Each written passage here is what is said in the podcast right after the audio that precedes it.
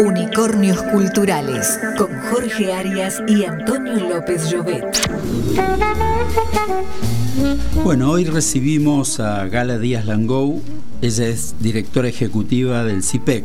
ahora nos va a explicar qué significa esa, esa sigla medio rara, es con doble P, CIPEC. Yo solo sé que la primera es de centro y después ella nos cuenta el resto de la sigla, pero es una entidad, una ONG de mucho peso en la historia reciente de la democracia argentina porque se mete con todas esas cuestiones que nos preocupan del Estado, de la transparencia, de la organización de, del Estado. Pero bueno, volviendo a Gala, que es la directora ejecutiva, decíamos, del CIPEC, ella tiene una es muy joven, pero tiene ya una larga trayectoria, es magíster en políticas públicas y gerenciamiento del desarrollo de Georgetown, licenciada en estudios internacionales de la Universidad Torcuato Di Tella, profesora en esa misma universidad, delegada de Argentina ante el W20, que es Women, Women 20, fue oradora de TEDx Río de la Plata en 2019, fue seleccionada como una de las 100 lideresas globales que promueven la incidencia, sensibilización e impacto en gobiernos y organizaciones globales para tener un futuro con igualdad de género. Trabajó como consultora para organismos internacionales, agencias de Naciones Unidas y gobiernos de la región. Trabaja en CIPEC desde 2006, donde su última responsabilidad fue ser directora de protección social entre 2016 y 2021. Ahí nos conocimos, Gala y se especializó en la investigación aplicada a políticas públicas sobre cuestiones sociales.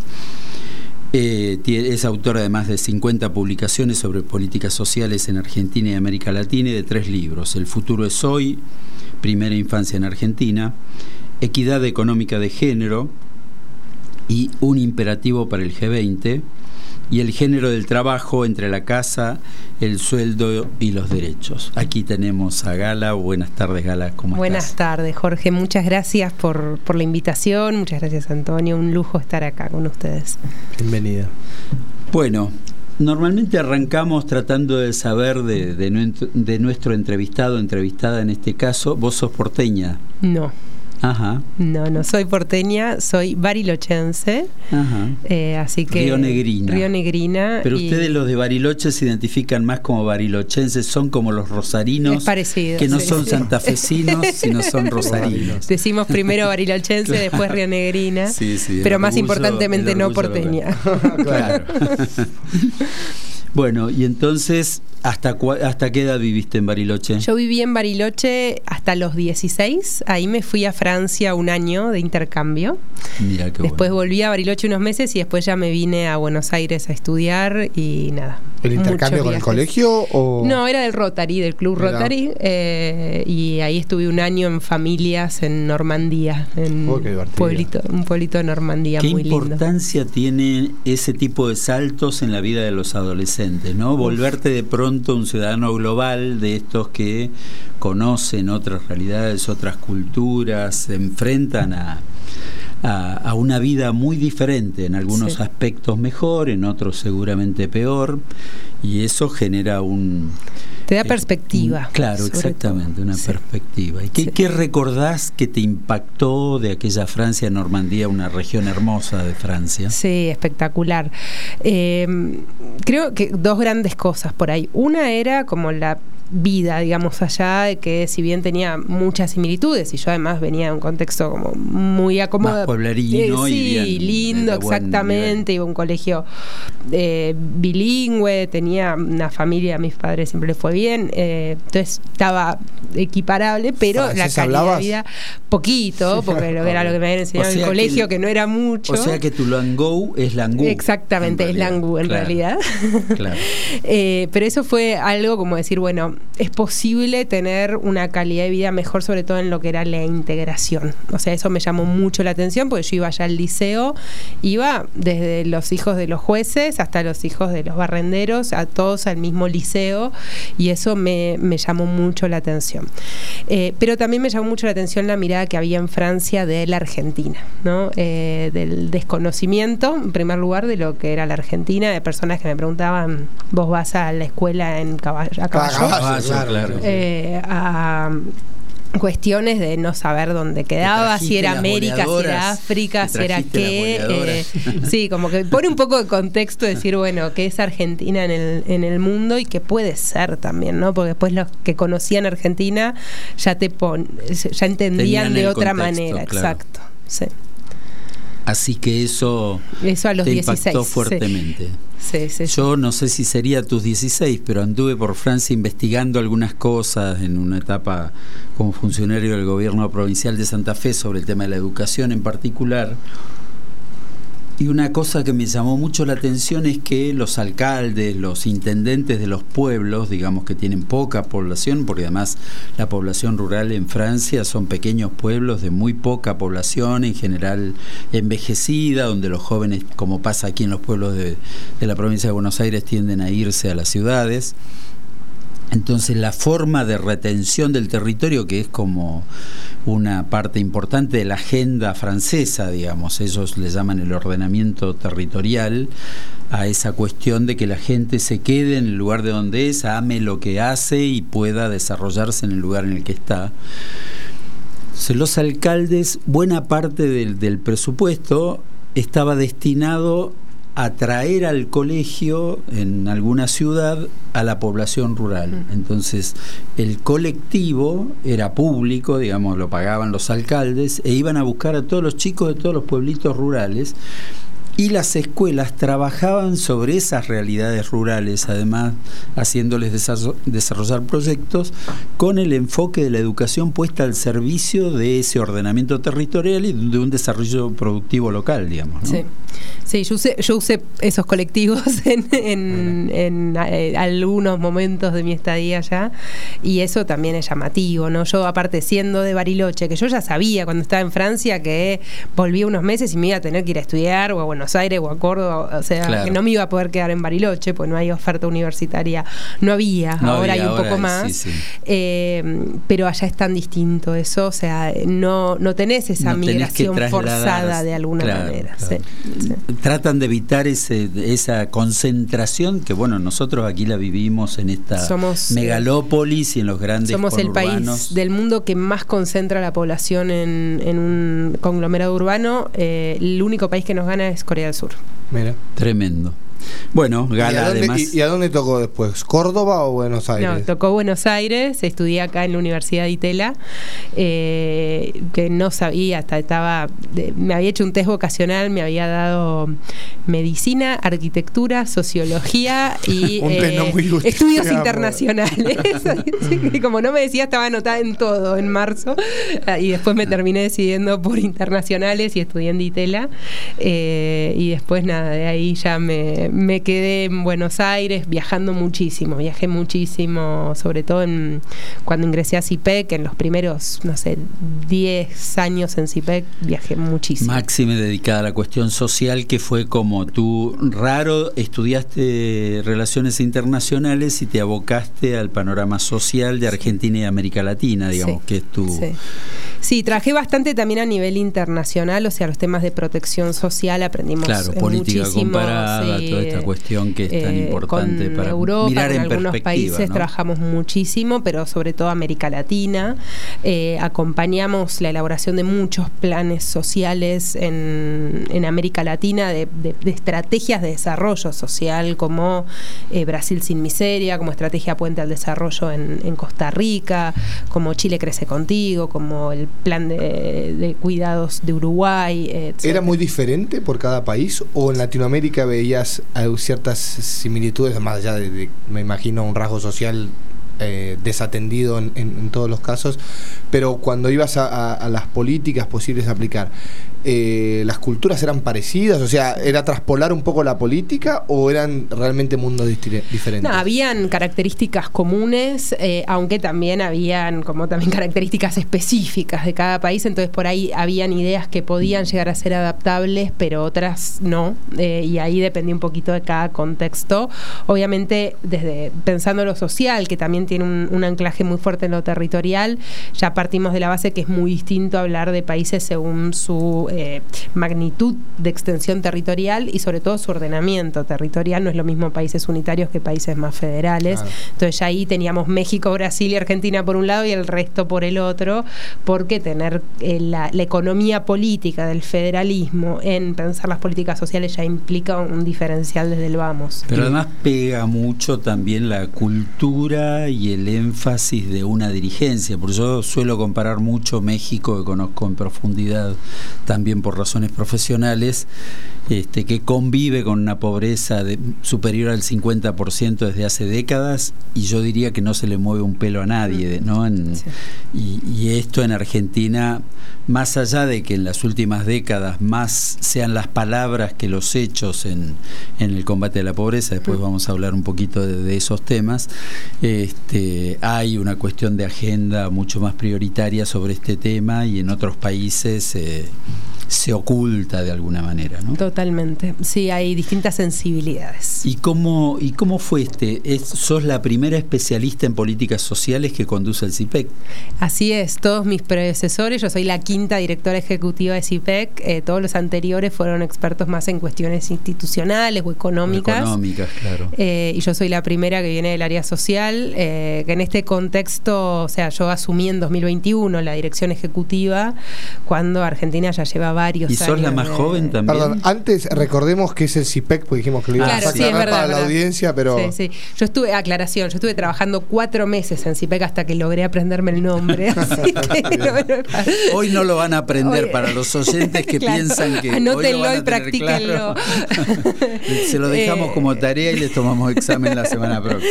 Es el Centro de Implementación de Políticas Públicas para la Equidad y el Crecimiento. Lo que hacemos en CIPEC es trabajar para que en Argentina podamos tener mejores políticas públicas que en definitiva nos lleven a un Estado más democrático, más inclusivo, con crecimiento e instituciones fuertes y eficaces también. ¿Políticas públicas siempre direccionadas a lo social o políticas públicas? No, no, Trabajamos en temas eh, sociales, pero también en temas de desarrollo económico, desarrollo más de político, institucional, desarrollo institucional y también ambiental ahora. En los primeros 10 años de CIPEC tuvo muy centrado más en las cuestiones institucionales institucionales, la agenda de reforma política, cuestiones de transparencia. CIPEC fue uno de los grandes actores detrás de la ley de acceso a la información, por ejemplo, pero también muy fuerte en la agenda social, sobre todo en la agenda educativa. Eh, CIPEC también impulsó fuertemente la Ley Nacional de Educación, de financiamiento educativo eh, y de desarrollo económico. ¿no? Ese es uno también de los, de los fuertes de, CIPEC en el, pasado. Hagamos un paréntesis a CIPEC y volvamos a, a Galas Díaz Langú. Ahora, sí. Ahora aprendí a, pronunciar tu apellido. Eh, entonces te viniste a, estudiar a Buenos Aires y ¿cuándo, ¿cuándo soñabas esta carrera profesional? ¿La soñabas?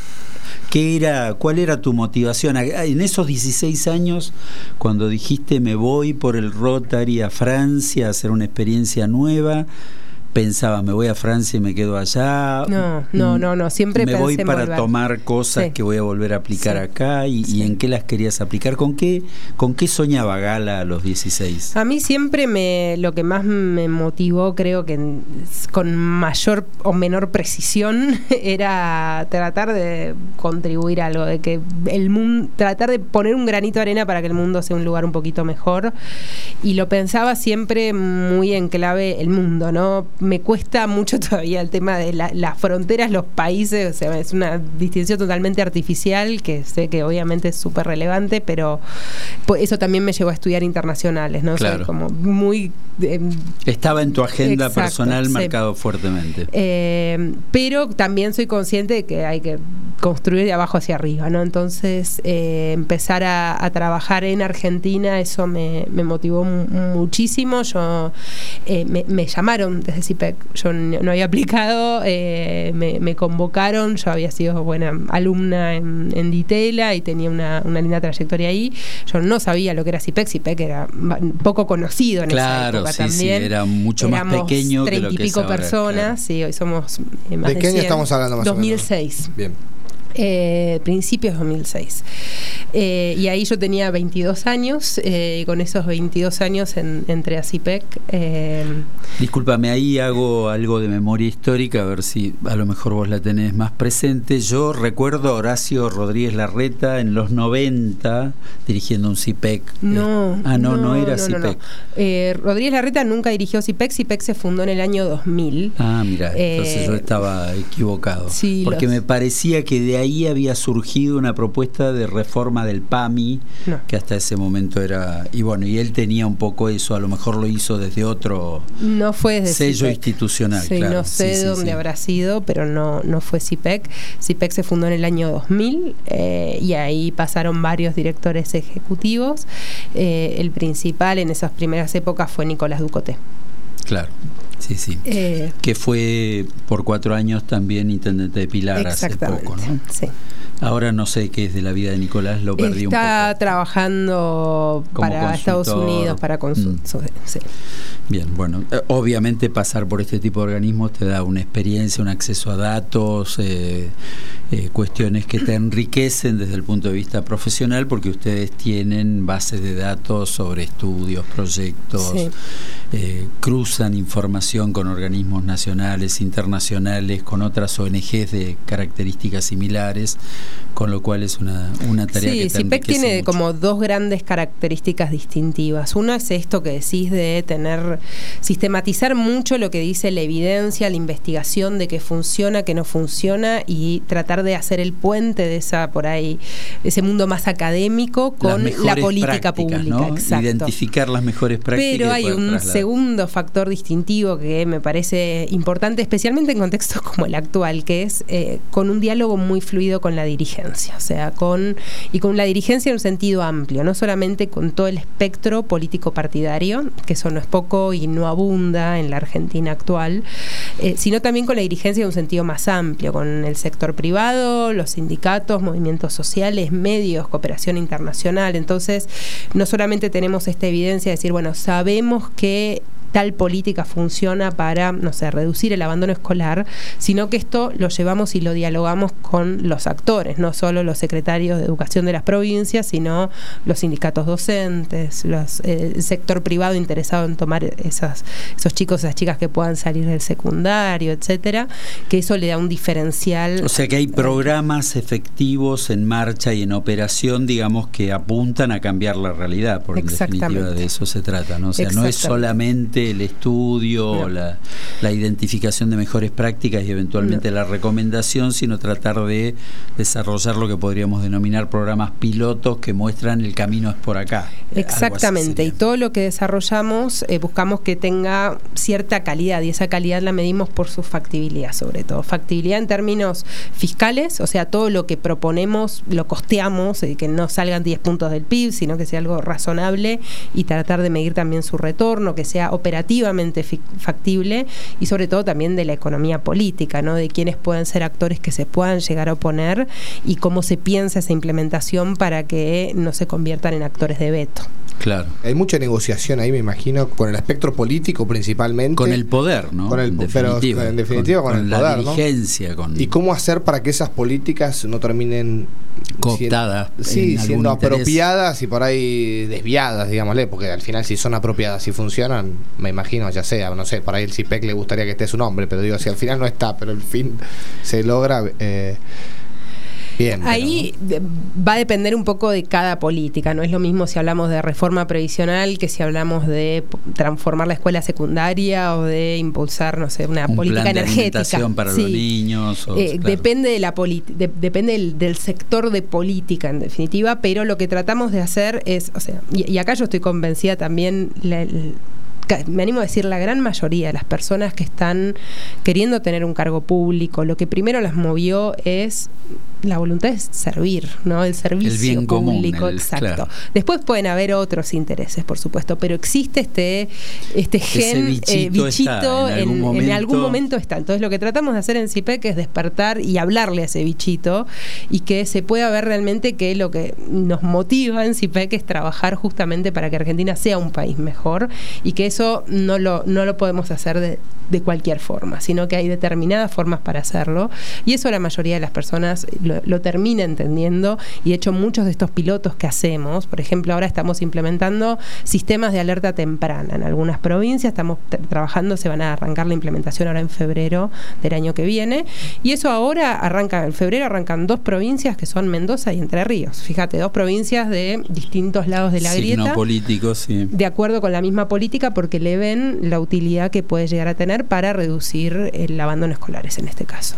Sí, claro, una tarea fundamental, difícil, con una dirigencia que muchas veces se empeña en profundizar la grieta, en generar más división y entonces tratar de encontrar esos caminos comunes que demuestren que eh, la Argentina es mucho más importante que cualquier grieta o cualquier interés sectorial es una cuestión difícil. Y ustedes, por lo que me decías, han crecido organizacionalmente, son una organización que en definitiva necesita recursos. ¿De dónde los obtienen? Bueno, hoy CIPEC se financia a través de un esquema muy diverso. Tenemos más de 260, creo ahora, donantes cada año. El 50% más o menos es de cooperación internacional. Ahí tenemos eh, convenios con agencias de Naciones Unidas, por ejemplo, con bancos de desarrollo como el BID, eh, la CAF, el Banco Mundial. Son eh, donaciones atadas a programas, digamos, a proyectos en su gran mayoría, sí. también embajadas o cooperación de otros países como Canadá o Francia o Alemania. después tenemos empresas que nos donan ya sea por proyectos o donación de fondos institucionales. Buena parte de esa donación de fondos institucionales viene a través de la cena anual que organizamos, que es el principal evento político de la Argentina hoy en día.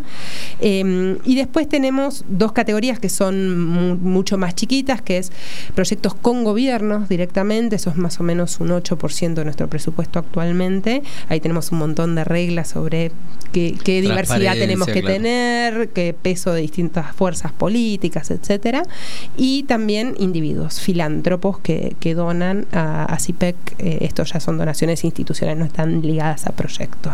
¿Cuántos son hoy en CIPEC más o menos? Hoy somos 100 personas, 70 eh, es equipo estable que estamos full time y 30 son investigadores que están más eh, de una dedicación más parcial por proyectos. ¿Y las áreas que, que cubren de estudios están divididos por áreas? Esas... Sí, tenemos tres grandes áreas que son desarrollo social, ahí tenemos un programa de educación y un programa de protección social, que era el que yo dirigía antes, un área de desarrollo económico, que ahí tenemos un programa de ciudades y un programa de desarrollo económico, y un, eh, un área de Estado y Gobierno, donde tenemos un programa de instituciones políticas y un programa de gestión pública, monitoreo y evaluación.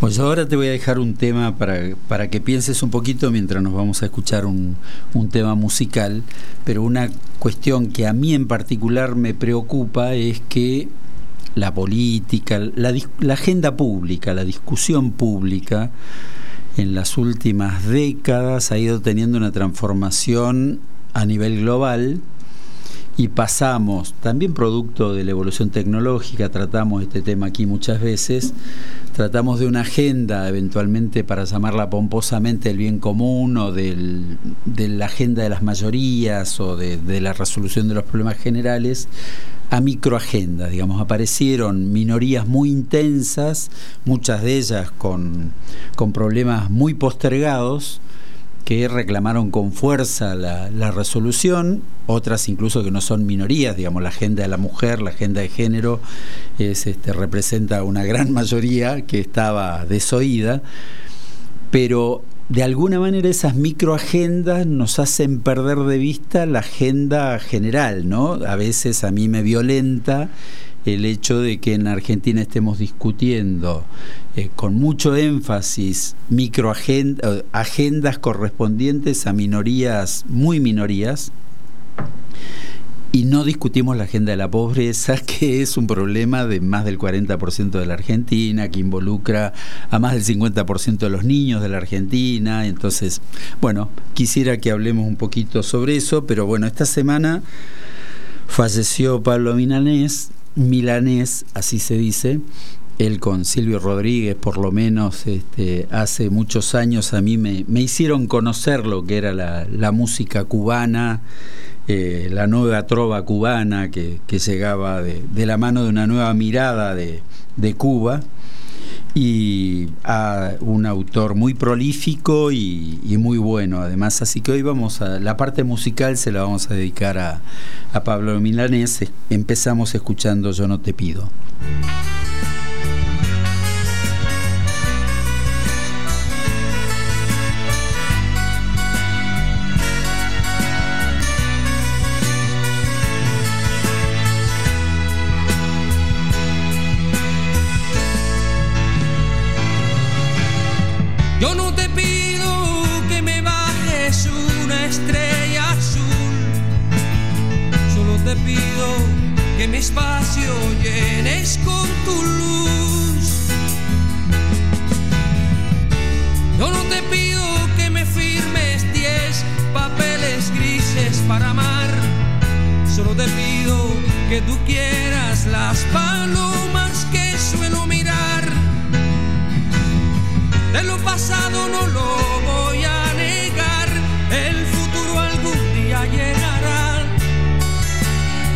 Presente que importa la gente si es que siempre van a hablar?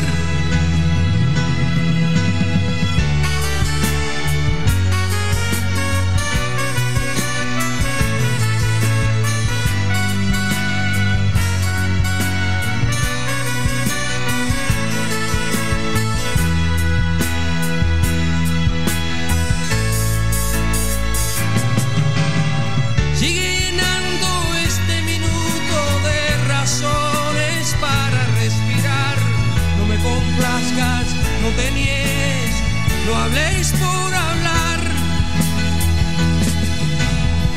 Yo no te pido que me bajes una estrella azul, solo te pido que mi espacio llenes con tu luz.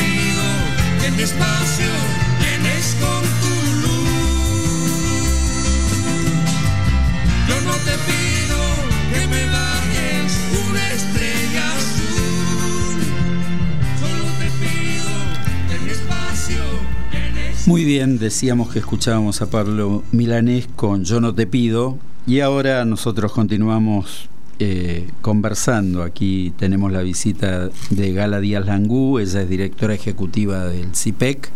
No voy a repetir qué es el CIPEC, después le preguntan a ella. Después tomamos lección. claro. Eh, ya lo dijo, así que debieran haber tomado nota. Pero bueno, tiene una larga trayectoria profesional, docente y, ahora, de, viniendo del área de las políticas sociales, le toca dirigir el CIPEC. Y te preguntaba, Gala, antes de irnos en esta profusa agenda que ustedes manejan de, tratar de encontrar nuevos caminos para una mejor administración del país, para mejores políticas públicas qué está sucediendo con esta cuestión de las microagendas que aparecen como dominando de pronto la, agenda macro, tapando problemas que son muy graves y que, a veces este, los quitan de, la atención pública, ¿no? A ver, yo creo que hay ahí quizás dos cosas que, por lo menos dos cosas que se me ocurren ahora que pueden estar en juego. Una es eh, hay una vulneración real de los derechos de muchas poblaciones específicas. No sé, se me viene a la cabeza, por ejemplo, eh, la población trans, ¿no? Que son personas que tienen una expectativa de vida que es menos de la mitad del resto. Ya desde el vamos que partimos de una situación eh, y que eso genera también una, visibilidad y un riesgo distinto, ¿no?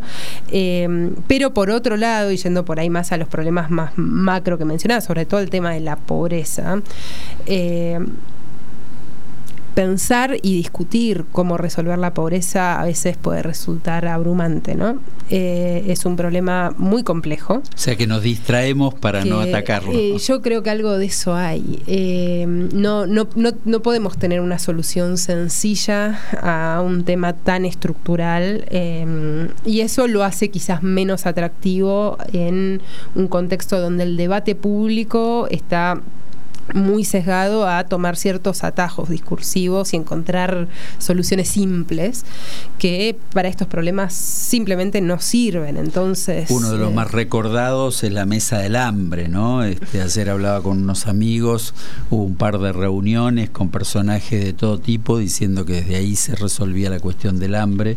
No sé si resolvieron el propio, pero parece que el otro no, no, no está en vías de, de solución por ese camino. Y también me venía a la mente de esto que digo que conozco tanto la realidad mexicana, que allá además de la pobreza está la cuestión de la violencia, y uno nota todo un, eh, un disfraz hasta discursivo, ¿no? Este, los muertos, los asesinatos no son asesinatos, son ejecuciones, eh, los secuestros no son secuestros, son levantamientos, hay como, como todo un disfraz discursivo para no tratar algo que indudablemente tampoco los mexicanos pueden resolver muy fácilmente por los intereses que hay son muy grandes. Ahora, ¿cómo, cómo es tratar el tema de social en países eh, latinoamericanos, sobre todo en Argentina?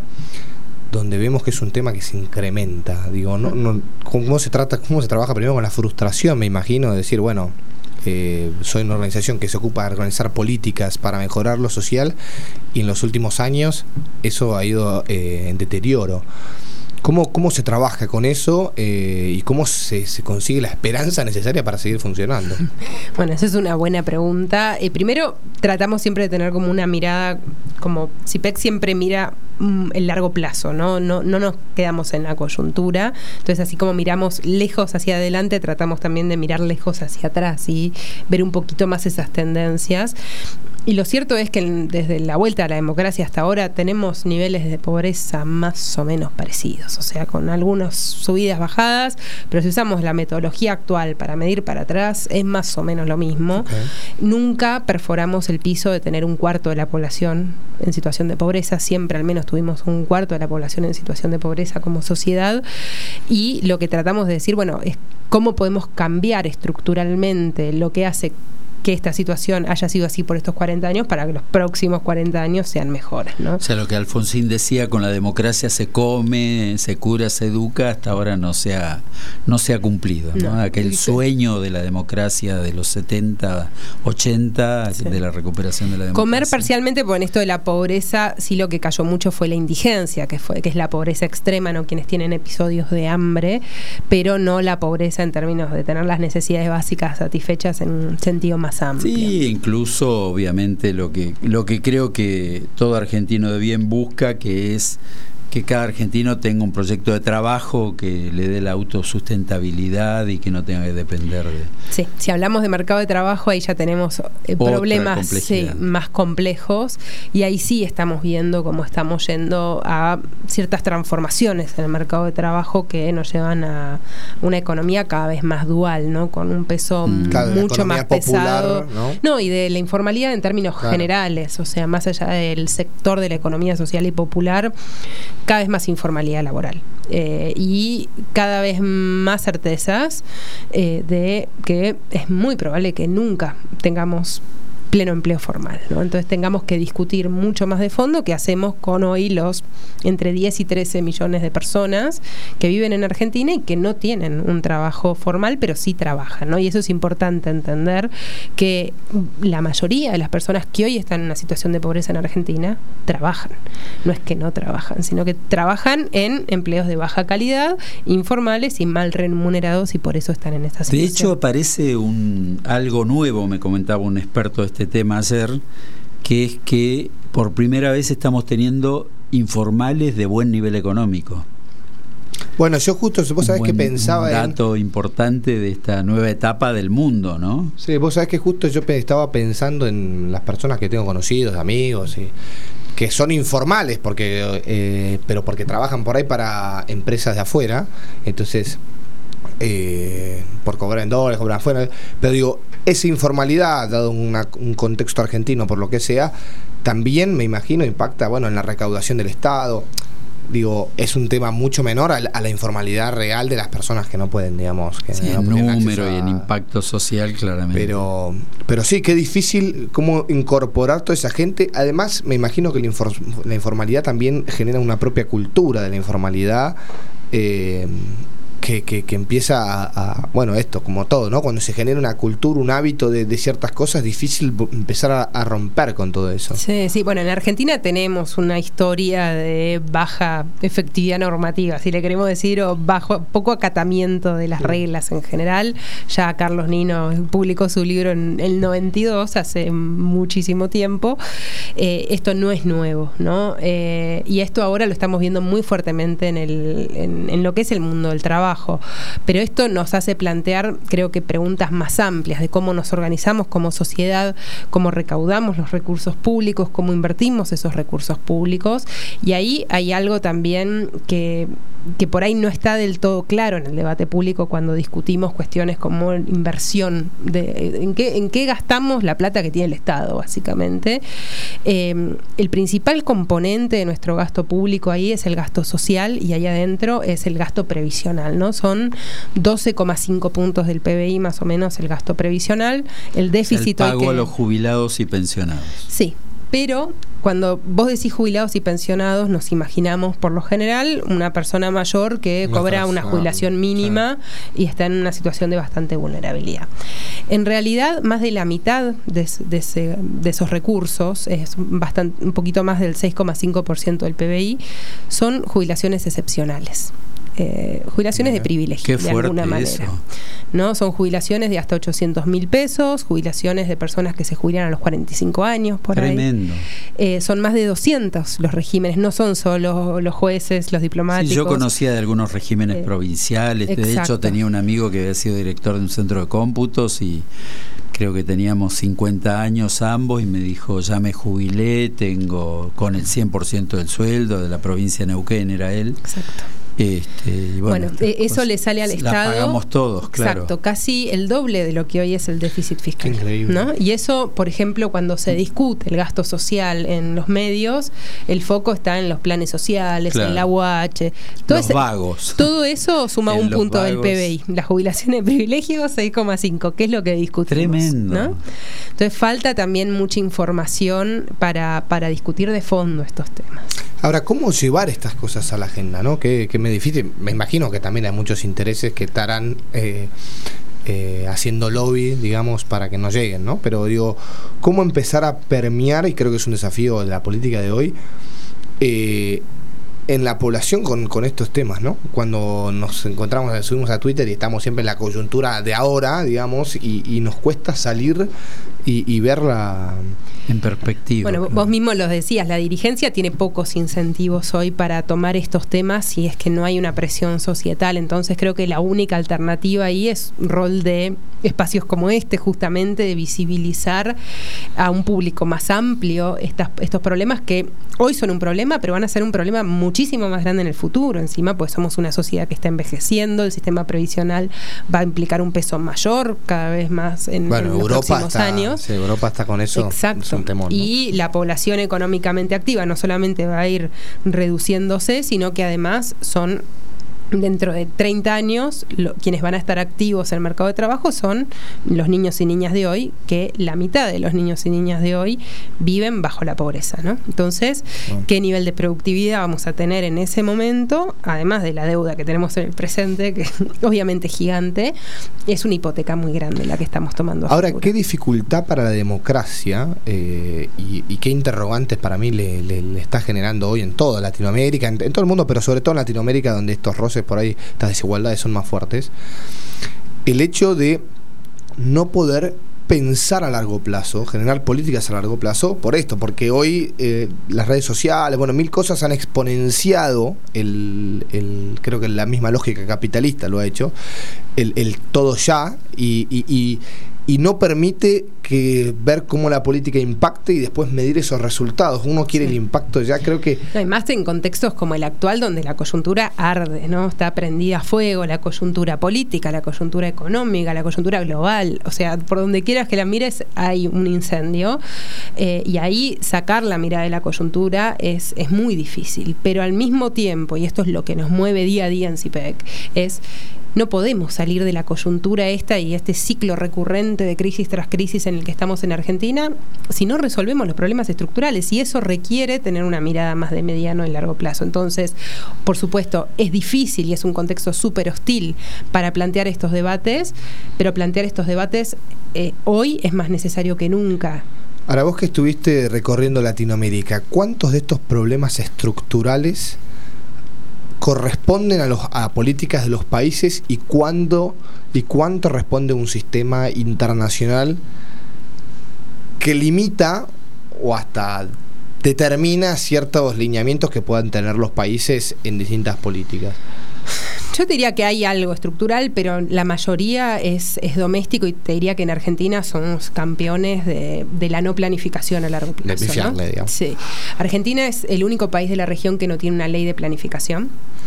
Eh, todos los demás países han tenido estrategias de desarrollo, ya sean más integrales, menos integrales por sector de desarrollo económico solo y de desarrollo social o, o más agregados, pero todos tienen estrategias de mediano y largo plazo que trascienden administraciones de gobierno. Acá en Argentina ni siquiera tenemos planes para una única administración de gobierno. Entonces, que sean consensuados a su interior, eso lo estamos viendo en, el presente, lo hemos visto en la gestión pasada también.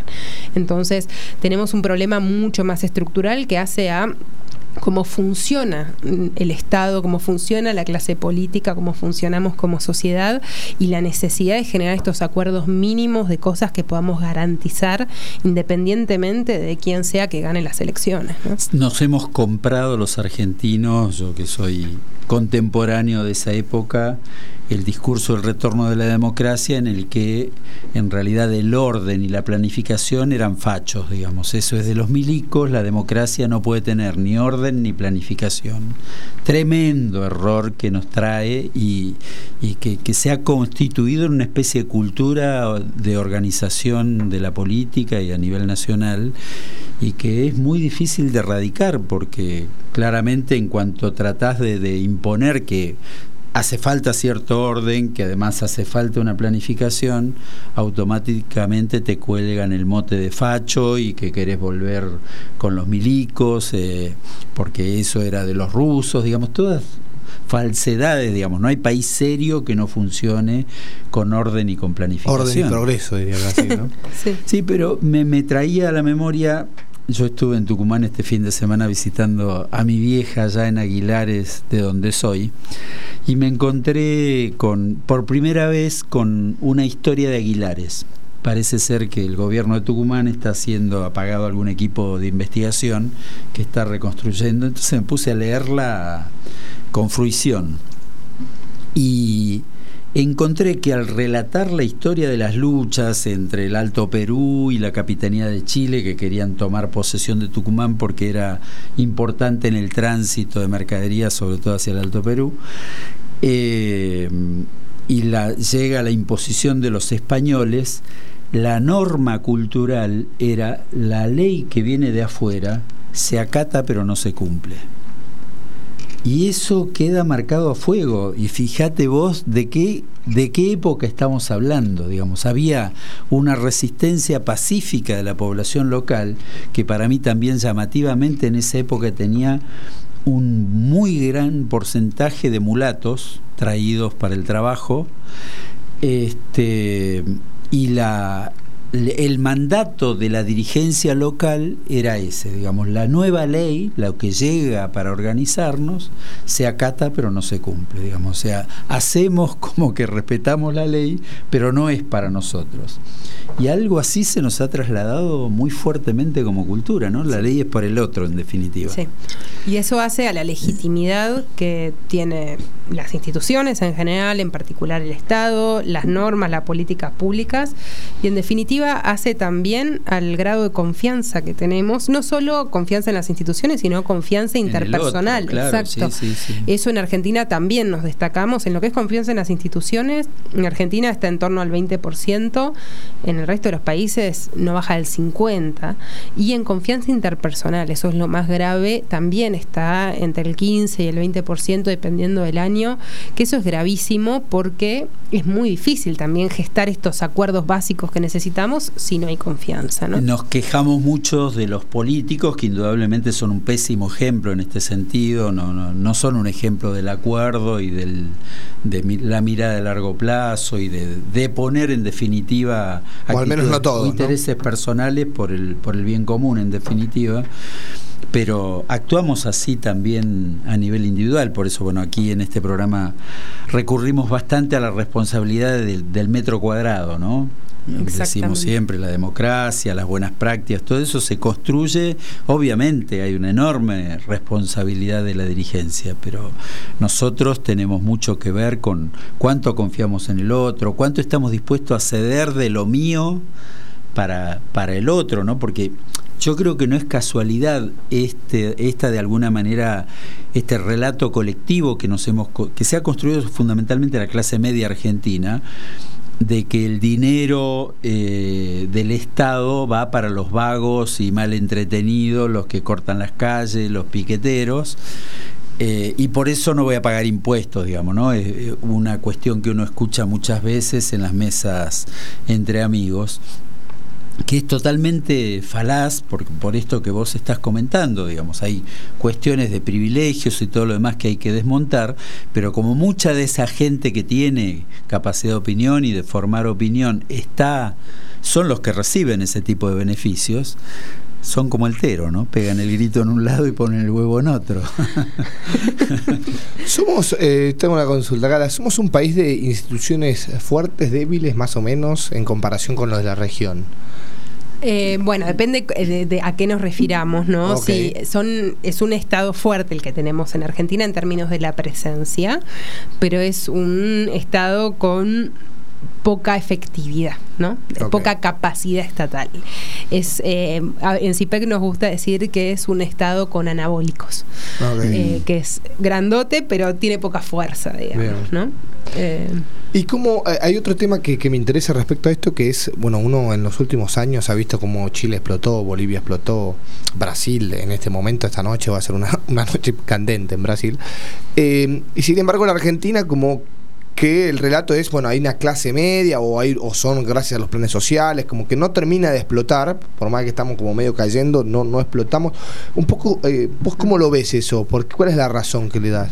Bueno, ahí hay, o sea, hay cierto nivel de incertidumbre, hay mucha gente que está estudiando esto, hay algunas pistas. Una, una serie de pistas van por el lado del cómo la ciudadanía argentina quedó marcada por lo que sucedió en la última dictadura y como tenemos claridad de que no queremos volver a eso y que no queremos usar la violencia para resolver nuestras diferencias. Quizás este intento de magnicidio que vimos recientemente eh, contra Cristina Fernández de Kirchner es claramente una excepción. Ha traído la memoria. Eh, y trajo esa memoria y eso es eh, extremadamente tremendo y creo que por eso generó también el nivel de repudio que, que generó en una velocidad récord. Eh, pero creo que ahí hay algo. Después también hay una valorización muy fuerte de la ciudadanía argentina respecto al rol del Estado, que eso también está más marcado que en otros países donde eh, se busca un Estado más chico, más liviano. En Argentina se espera que el Estado garantice ciertas cosas que es un umbral muchísimo más alto que en otros países de la región y eso también nos hace valorizar un poquito más. Y de hecho las garantiza, ¿no? La educación pública, con todas las quejas que tenemos tenemos para eso, cuando vemos el germen de, la, de, de este de esta revolución chilena social de la, de la última la década. Educación universitaria, la, salud pública. Y no, y derechos básicos también, o sea, el matrimonio igualitario. Hay un montón de conquistas en estos años de democracia también que es necesario jerarquizar y poner en valor. Eh, pero es un contexto que nos abre incertidumbres, tampoco nada está garantizado, menos en Argentina, eso lo sabemos. También. Estamos hablando en los últimos minutos, ya se nos ha volado el tiempo con Gala Díaz Langú, ella es eh, directora ejecutiva de CIPEC, yo diría la organización, la ONG más importante de, apoyo público, de, formulación de políticas innovadoras. Y vuelvo un poco al, principio de nuestro reportaje. Te preguntaba con qué soñaba Gala en, en sus 16 años y me dijiste que querías cambiar el mundo. Ahora que sos directora de CIPEC, ¿Qué, expectativas tenés? Ya no te digo cambiar el mundo, nosotros vamos a enfrentar una elección el año que viene. ¿Pensás, tenés un mandato de, plazo definido en CIPEC? No, pero por lo general eh, han durado cinco años mis predecesores. Bueno, con ese horizonte de cinco años, que sería la finalización del gobierno de Alberto y buena parte del, del próximo periodo de gobierno que veremos de quién es. ¿Qué expectativas tenés, digamos, desde CIPEC? ¿qué, hasta dónde pensás que se puede mover el amperímetro hacia un mundo más justo, hacia una Argentina con, un futuro mejor? yo creo que Argentina hoy tiene eh, un contexto que es único en términos de las oportunidades que hay para nuestro desarrollo. Argentina, el mundo necesita energía, el mundo necesita alimentos, el mundo necesita conocimiento y en Argentina tenemos muy fuertemente esas tres cosas para exportar, pero no tenemos la capacidad de exportarlo, ¿no? Eh, y esto ni hablar de ni siquiera de minería, de turismo, de un montón de otros sectores que tienen una potencia potencia sabemos organizarnos, sería para. Yo creo que algo de eso hay y creo que algo de eso se está viendo y que hay consensos cada vez más transversales de que es necesario generar esos acuerdos básicos para aprovechar estas oportunidades que no van a durar para siempre. Vaca muerta, eh, si lo dejamos de esperar mucho más, va a llegar un punto donde la transición energética ya va a estar completa y no vamos a poder usar ese, no, ¿No sucede de alguna manera que así como un sector de la clase media se lleva las jubilaciones de privilegio, que es el 6,5% del PBI de la Argentina cada año.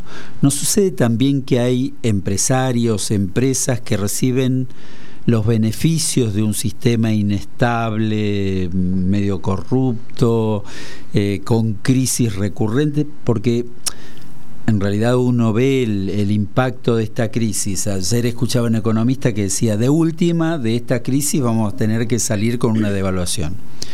Y la devaluación va a generar pobreza.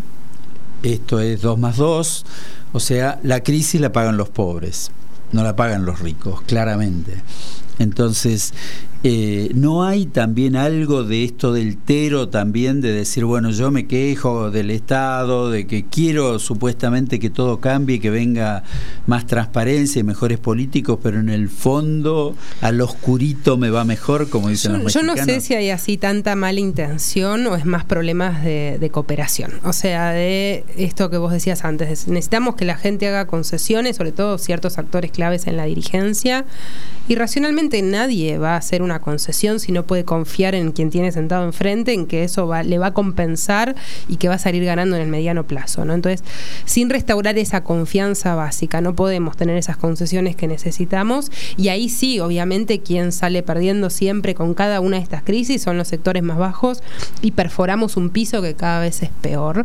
Eso no quiere decir que salgan ganando los sectores más mm, opulentos, si se quiere, pero creo que estamos ya llegando a un punto de, no retorno. O sea, si no ponemos esto sobre la mesa de una manera honesta y generamos estos acuerdos mínimos que no tienen que ser la estrategia de desarrollo para los próximos 40 años, sino acciones de cuál es el primer paso en esa estrategia.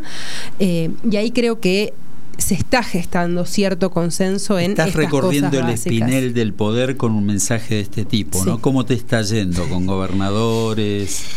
Eh, bueno, con todo, toda la dirigencia, no, claro, no solamente es, eh, de la política. Eh, yo creo que estamos recibiendo buena recepción, sobre todo esta iniciativa Democracia 40, en la cual estamos planteando toda esta serie de discusiones. Em, con algunos sectores, no les voy a mentir, a veces decimos que somos eh, los porristas del entusiasmo del CIPEC, del optimismo, eh, pensando que hay una salida para este país, pero realmente si no creemos eso y no creemos que es posible contribuir a una Argentina mejor, no tenemos nada que hacer. o sea, en CIPEC no, no, nos levantamos para ir a trabajar. como los jóvenes e irse, ¿no? Exactamente. No, otra salida que seis. Pero bueno, eh, da gusto este, tener a, los porristas del optimismo, pero esperamos y trabajamos para que, para que eso se cumpla. Quiero agradecerte eh, enormemente que nos hayas acompañado aquí, que nos hayas iluminado de alguna manera con todo lo que estás haciendo y con todo lo que hace CIPEC y con, con esta esperanza sobre todo. Pero yo creo que una parte central, al menos con la que yo me quedo, es que hacemos falta a los argentinos con mucha confianza en los argentinos, ¿no? Exacto. Reconstruir la confianza. Exactamente, entonces eh, esta sería, me parece, la, la apelación del final para que para que podamos cambiar, para que podamos cambiarnos para cambiar la Argentina. Confiemos que hay gente trabajando para que la Argentina esté mejor. Muchísimas gracias, Gala Díaz Langú, directora ejecutiva del CIPEC, por esta hermosa visita. Seguimos en Facebook, arroba unicornios culturales.